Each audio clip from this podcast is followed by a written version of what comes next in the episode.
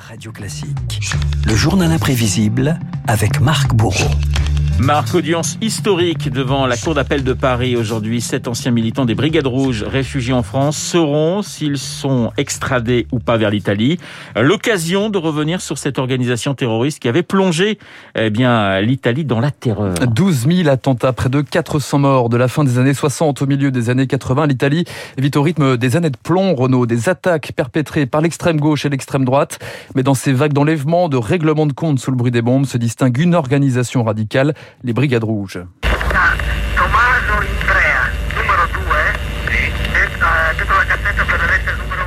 Renault, extrait d'une des premières revendications des Brigades Rouges. Nous sommes là en 73. Ce groupe marxiste-léniniste, composé d'étudiants, d'ouvriers, prenait en otage un membre de la direction de Fiat. Puis ce sont des magistrats, des policiers, les attentats meurtriers de la gare de Bologne en 80. Mais une attaque marque plus que jamais les esprits, celle dirigée contre Aldo Moro.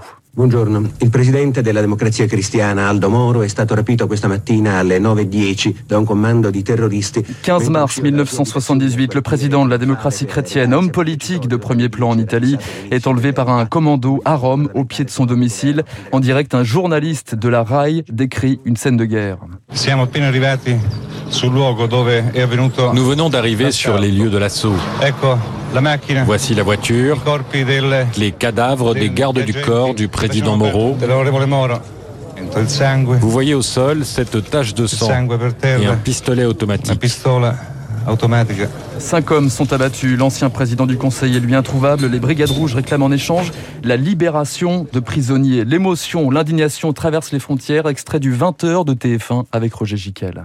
Toute l'Italie est profondément indignée et en état de choc. Au Sénat, Pietro Nenni s'est évanoui. Certains députés évoquaient le spectre de la guerre civile. Les syndicats se sont mis immédiatement en grève. L'escalade de la terreur est arrivée au cœur de l'État selon l'expression d'un homme politique là-bas. La classe politique italienne, justement, comme durant toute cette décennie, n'arrive pas à se mettre d'accord sur la riposte. Faut-il négocier avec les terroristes? Bettino Cracci, le leader du Parti socialiste, est lui partisan de la fermeté.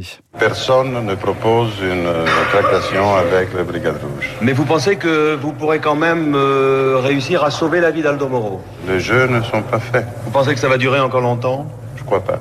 Et pourtant, c'est l'impasse, l'impuissance politique mène à l'exécution d'Aldo Moro après 55 jours de détention le 9 mai 1978.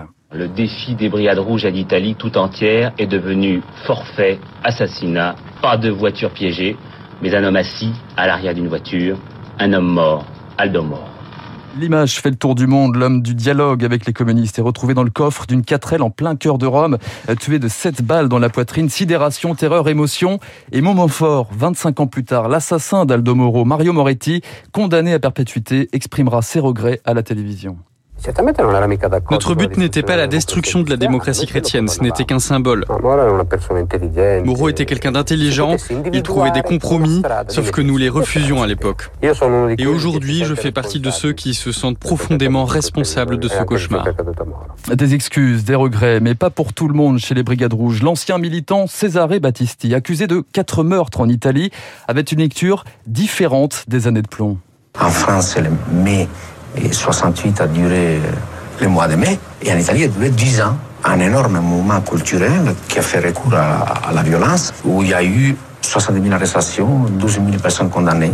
Moi, je suis le produit de cette situation. Battisti, comme des centaines d'autres militants, préfèrent fuir en France, traverser les Alpes, 14 ans d'exil à Paris, profitant de l'hospitalité avantageuse qu'offrait le président de l'époque, François Mitterrand. Un certain nombre d'Italiens, venus pour la plupart depuis longtemps en France, euh, d'une façon évidente rompu avec le terrorisme.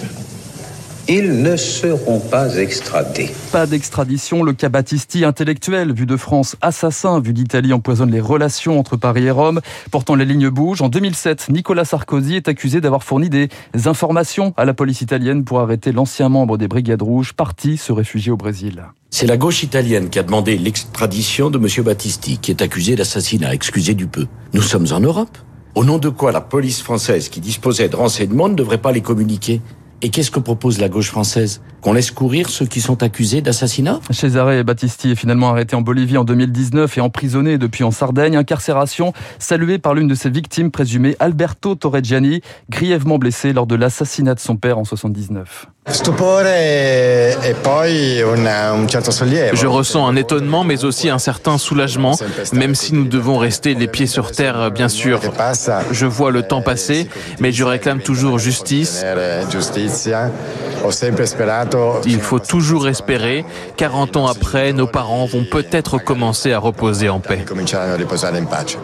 1337 combattants des Brigades Rouges ont été euh, condamnés au total après ces années de plomb, mais des centaines restent à juger. Un demi-siècle plus tard, les blessures sont encore loin de se refermer. je rappelle cette audience historique devant la Cour d'appel de Paris aujourd'hui avec sept anciens militants des Brigades Rouges réfugiés en France qui seront donc peut-être ou peut-être pas extradés. On le saura euh, dans les heures qui viennent. Merci Marc Bourreau pour ce journal imprévisible. Il est 7h56. Euh, dans un instant, David Barou et son décryptage. On va parler